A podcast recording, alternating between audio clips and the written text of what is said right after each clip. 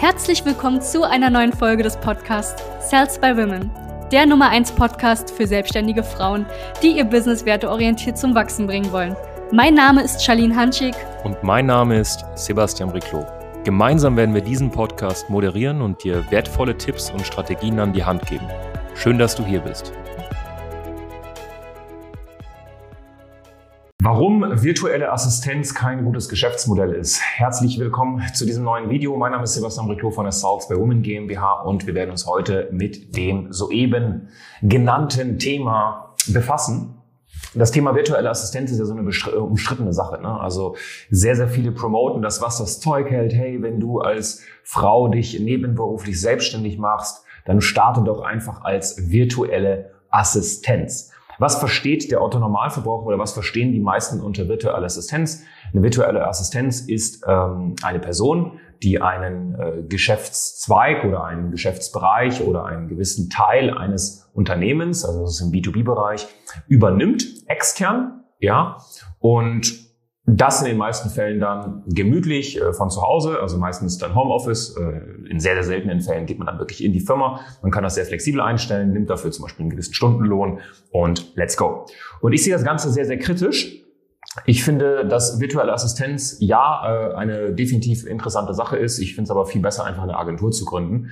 Allein schon, also nur für dich schon mal als erster Punkt, weil wir gehen heute auf ganz, ganz wichtige Sachen an. Das wird auch hier keine Rechtsberatung heute sein. Ganz wichtig, also kurzer Disclaimer. Das, was ich hier sage, ist keine Rechtsberatung. Und ich werde den Artikel, den ich hier gefunden habe, ähm, nochmal unterhalb des Videos auch nochmal posten. Dann könnt ihr euch das nochmal durchlesen. Und zwar, worauf ich hinaus möchte. Also kurz abgesehen davon, dass ich generell das Thema Virtu oder das Wort virtuelle Assistenz so ein bisschen abwertend finde. Also ich meine, wenn ich ein Unternehmer bin und ich will jemanden eine Sache abgeben, ob das jetzt mein Social Media ist, ob das die ganze, der Backoffice-Kram ist, ob das ähm, Support ist, ob das äh, Vertrieb ist, äh, qualifizieren, egal welche Aufgabe, dann will ich das an jemanden abgeben, der wirklich auch gut in diesem Bereich ist. Und in den meisten Fällen denkt man dann nicht an eine virtuelle Assistenz, weil das ich finde, das ist so eine Sache, äh, also das Wort hat allein nicht wirklich viel Wertigkeit. Verstehst du, was ich meine? Man macht sich selbst damit klein. Ja, ich bin eine virtuelle Assistenz. Warum sagst du denn nicht einfach direkt, dass du eine Agentur bist? Also das ist mir noch nie in den Kopf gekommen. Ich habe das noch nie verstanden, wenn ich mit virtuellen Assistenten gesprochen habe. Warum sagst du per se nicht einfach, dass du eine Agentur bist? Weil im Grunde genommen ist es original dasselbe. Es ist original dasselbe. Eine Agentur macht nichts anderes, als einen ausgelagerten Geschäftszweig eines Unternehmens zu übernehmen ja, oder ein Geschäftsteil. Wie zum Beispiel eine Agentur übernimmt das Online-Marketing, eine Agentur übernimmt das Content-Marketing, eine Agentur übernimmt das Schneiden von Reels und TikToks, eine Agentur übernimmt äh, den Vertrieb. Und im virtuelle Assistenz, was macht die? Genau das Gleiche. Aber mit dem Wort allein schon virtuelle Assistenz zeigst du, dass du alleine bist. Weil eine Agentur, nur wenn du eine Agentur bist, musst du ja nicht Mitarbeiter haben. Du kannst auch alleine eine Agentur führen und sein. Ja, aber allein das schon führt schon dazu, dass du deinen Wert massiv nach unten drückst. Sprich, allein schon den Umsatz, den du machen kannst, der ist automatisch eingeschränkt. Dann, was ich nicht so gut finde, ist, wenn du sagst virtuelle Assistenz und nicht Agentur zum Beispiel, dann ist es natürlich schwer, jemanden einzustellen. Weil, wenn du jemanden einstellst, dann bist du ja keine virtuelle Assistenz mehr, sondern bist du ja dann automatisch schon eine Agentur. Also nenne dich doch sofort eine Agentur, weil allein schon, wenn du sagst, ich nenne mich jetzt virtuelle Assistenz, sagst du, ich will nicht wachsen. Plus Risiko für einen Unternehmer, der eins und eins zusammenzählen kann. Wenn du nicht funktionierst, funktioniert sein ausgelagerter Geschäftsteil nicht. Agentur, wenn Geschäftsführer krank ist, funktioniert trotzdem, weil Mitarbeiter da sind. Das heißt, mach dich nicht selbst klein. Das finde ich so schade, weil ich habe so viele virtuelle Assistentinnen kennengelernt die letzten Jahre, die so dermaßen geile Kompetenzen haben, aber sich selbst klein machen, weil sie allein schon sagen, ich bin virtuelle Assistenz. Ja, ich, ich bin virtuelle Assistenz und hilf dir bei der Buchhaltung. Warum sagst du nicht einfach, dass du zum Beispiel ähm, externe, äh, externe Finance-Dienstleistungen anbietest als Agentur? Ne? Wäre auch eine machbare Sache. So, was aber viel, viel kritischer ist, ist das ganze Thema der Scheinselbstständigkeit. Und damit befassen sich sehr, sehr wenige. Und viele Coaches sagen dir auch, hey, mach dich doch einfach als virtuelle Assistenz selbstständig, das ist alles easy. Dann suchst du dir ein paar Aufträge und dann wird das schon. Was viele nicht verstehen ist, es gibt so, ein, so eine sehr, ist eine Grauzone tatsächlich. Äh, ne? Also wie gesagt, das ist keine Rechtsberatung, aber das ist so eine Grauzone in Deutschland. Man kann auch nicht sagen, das ist eine Scheinselbstständigkeit, das nicht. Es ist sehr, sehr schwer zu sagen, ja, nein, ja. Aber ich gebe dir mal so ein paar Punkte mit, die ich hier habe. Hier ist äh, ein Artikel bei firma.de, ne? Unternehmensführung, Scheinselbstständigkeit, Kriterien, Checkliste für Freiberufler. So. Und da kannst du für dich einfach mal selbst nachdenken, weil ich sehe das immer wieder. Immer wieder habe ich virtuelle Assistenzinnen, die zu uns kommen, wo ich mir denke, hey, das ist schon grenzwertig, was du da machst. Das ist eigentlich eine Scheinselbstständigkeit schon fast. Ja, so was ist eine Scheinselbstständigkeit?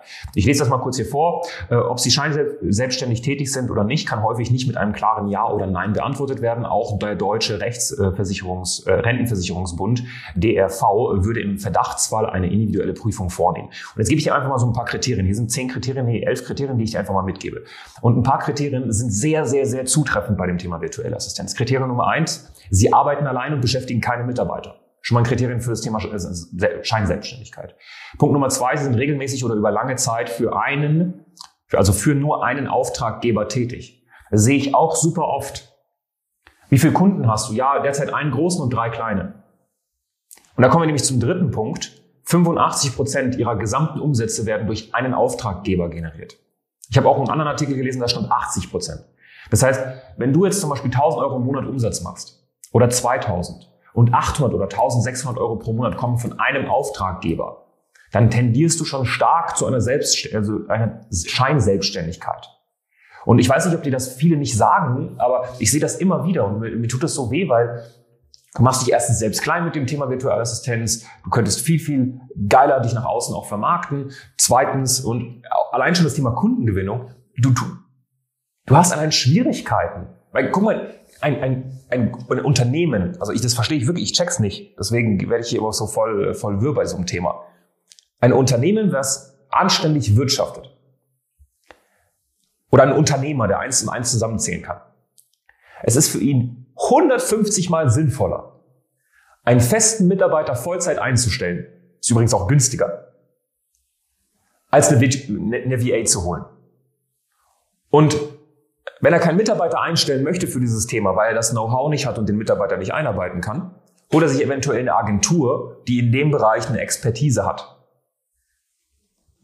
Das sind so die ersten zwei Sachen, an die ein anständiger Unternehmer oder eine Unternehmerin denkt. Und nicht, ich hole mir jetzt eine VA. Nein. Verstehst du? Das heißt, du hast es allein schon mit dem Marketing inbound super schwer. Das heißt, es werden wahrscheinlich nicht super viele Leute proaktiv auf dich zu gehen. Deswegen tendieren virtuelle Assistentinnen auch immer so oft Marketing machen zu müssen und in irgendwelche Facebook-Gruppen zu gehen, wo sich, wo irgendwelche virtuelle Assistentinnen bieten, wer weniger im Endeffekt Stundenlohn nimmt und die werden dann genommen. Na? Vierter Punkt. Bei Ihrem Hauptauftraggeber waren Sie vorher als Arbeitnehmer angestellt und haben in diesem Zeitraum dieselbe Tätigkeit ausgeführt oder im selben Arbeitsbereich gearbeitet. Ne? Wie gesagt, es müssen nicht alle Kriterien äh, zustimmen, aber das ist auch wieder ein Kriterium. Ich habe es auch schon erlebt, dass virtuelle Assistentinnen ähm, sich selbstständig machen wollten und dann einfach gesagt haben, okay, das, was ich in meinem Hauptjob derzeit mache, ich kündige dort, aber mache das dann aber ausgelagert als Freelancerin. Ne? Fünfter Punkt. Ihre Arbeiten werden größtenteils am Arbeitsplatz im Unternehmen verrichtet. Das ist eigentlich selten, das sehe ich eigentlich nie bei VAs, weil die meisten machen das eigentlich online. Ja? Wobei das auch so ein Punkt ist, wo ich mir denke, nach Corona die meisten Vollzeitangestellten arbeiten manchmal gar nicht mehr in den eigenen Firmen, sondern machen das von zu Hause.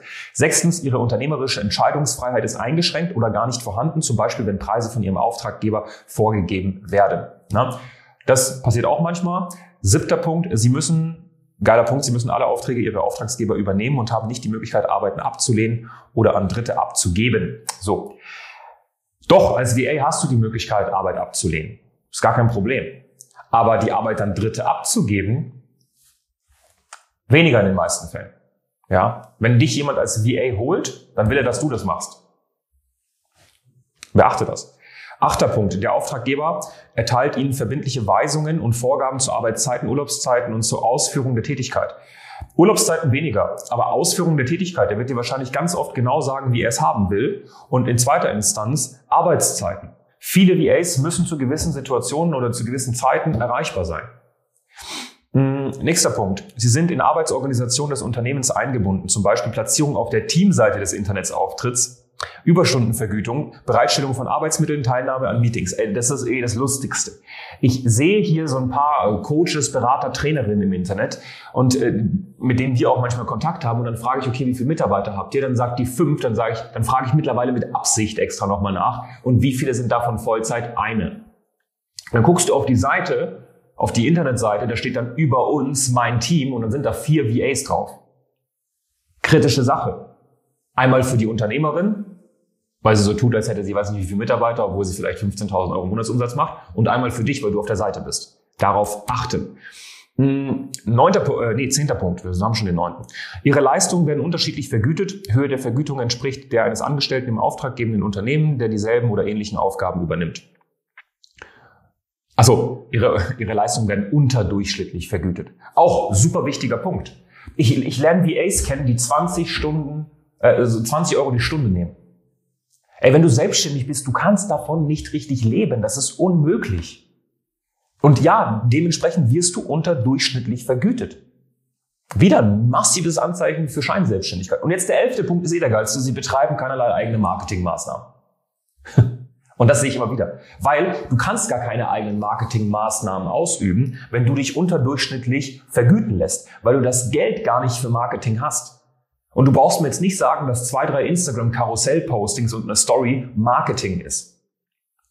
Ja, viele haben nicht mal eine Website. Wenn sie eine Website haben, ja, dann haben sie halt eine Website plus ein Social Media, aber sie schalten keine Facebook-Werbeanzeigen, generell keine Anzeigen jeglicher Art, haben, äh, machen keine anständigen, äh, in B2B kannst du, könntest du eventuell sogar mit, mit Print arbeiten, je nachdem muss man gucken, wie die Rechtsgrundlage ist. Also diese ganzen Sachen werden auch nicht gemacht. Und allein von diesen elf Punkten, die ich jetzt aufgezählt habe, bin ich mir sicher, wenn ich jetzt mit einer VA spreche, dass vier, fünf, sechs Punkte auf sie treffen.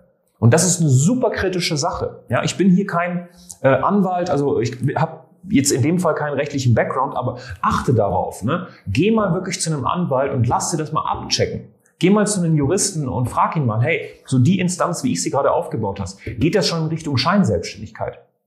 Weil dann schaut es nicht rosig aus, wenn das der Fall ist. Deswegen achte darauf und das ist der Grund, warum ich unseren Klientinnen nicht empfehle, als VA nach außen zu, ähm, tätig zu werden, sondern wenn, dann einfach eine Agentur zu machen. Weil es ist kein großer Unterschied, bloß dass du als Agentur anständige Preise verlangen kannst. Also du wirst dich nicht unterdurchschnittlich vergüten lassen, du kannst dementsprechend Marketing haben, du bist nicht abhängig von irgendwelchen Arbeitszeiten, dir wird nicht 24-7 genau gesagt, wie jemand was haben muss, sondern du kannst auch selbst, dadurch, dass du auch einen gewissen Status hast, sagen, hey, nee, das ist nicht gut, das Video machen wir nicht so, das machen wir anders. Glaub mir, wir sind eine Agentur, wir machen nichts anderes, wir sind gut. Du bist nicht abhängig von irgendeinem Kunden, du hast nicht 85 Prozent deiner Gesamtumsätze abhängig von einem Auftraggeber and so on. Ich könnte jetzt die ganze Liste durchgehen. Diesen Artikel hier, den schicke ich jetzt hier direkt nochmal rein, sodass bei uns im Marketing ähm, die das dann wirklich unterhalb vom YouTube-Video einfach auch verlinken können. Dann kannst du gerne nochmal reingucken. Und ja, es gibt noch andere Gründe, warum ich jetzt kein großer Fan bin von virtueller Assistenz. Und nicht, weil die Leute, die, also die Frauen, mit denen wir in Kontakt treten, die virtuelle Assistentinnen schlecht sind. Nein, sondern weil die, die Kommunikation nach außen als virtuelle Assistenz, die ist nicht sinnvoll. Das ist nicht gut. Ja, die haben so geile Fähigkeiten. Du könntest so eine geile Agentur aufbauen, das kannst du dir gar nicht vorstellen. Aber hör auf, dich selbst die ganze Zeit virtuelle Assistenz oder Freelancer zu nennen. Ist nicht sinnvoll. Ja, wenn dir das gefallen hat und wenn dir das vielleicht auch die Augen geöffnet hat, weiß niemand da draußen irgendwie so richtig anspricht, was ich super, super schade finde, also sehr, sehr schade tatsächlich, dann äh, darfst du das gerne liken und es gerne auch teilen mit anderen virtuelles, äh, virtuellen Assistentinnen. Und ansonsten wünsche ich dir noch einen wunderschönen Tag. Dein Sebastian Riclo von der South Woman GmbH. Danke, dass du hier warst. Wenn dir dieser Podcast gefallen hat, lass uns doch gerne eine 5-Sterne-Bewertung da. Wenn du dir nun die Frage stellst, wie eine Zusammenarbeit mit uns aussehen könnte, gehe jetzt auf termin.cells-by-women.de slash podcast und sicher dir ein kostenloses Strategiegespräch. Wir werden in diesem Gespräch ausarbeiten, wie du dich zu positionieren hast, wie du deine Wunschkunden erreichst und stets selbstbewusst und autoritär handelst. Wir haben schon etlichen Frauen dabei geholfen, ihr Business werteorientiert zu skalieren. Sicher dir jetzt einen Termin. Wir freuen uns auf dich.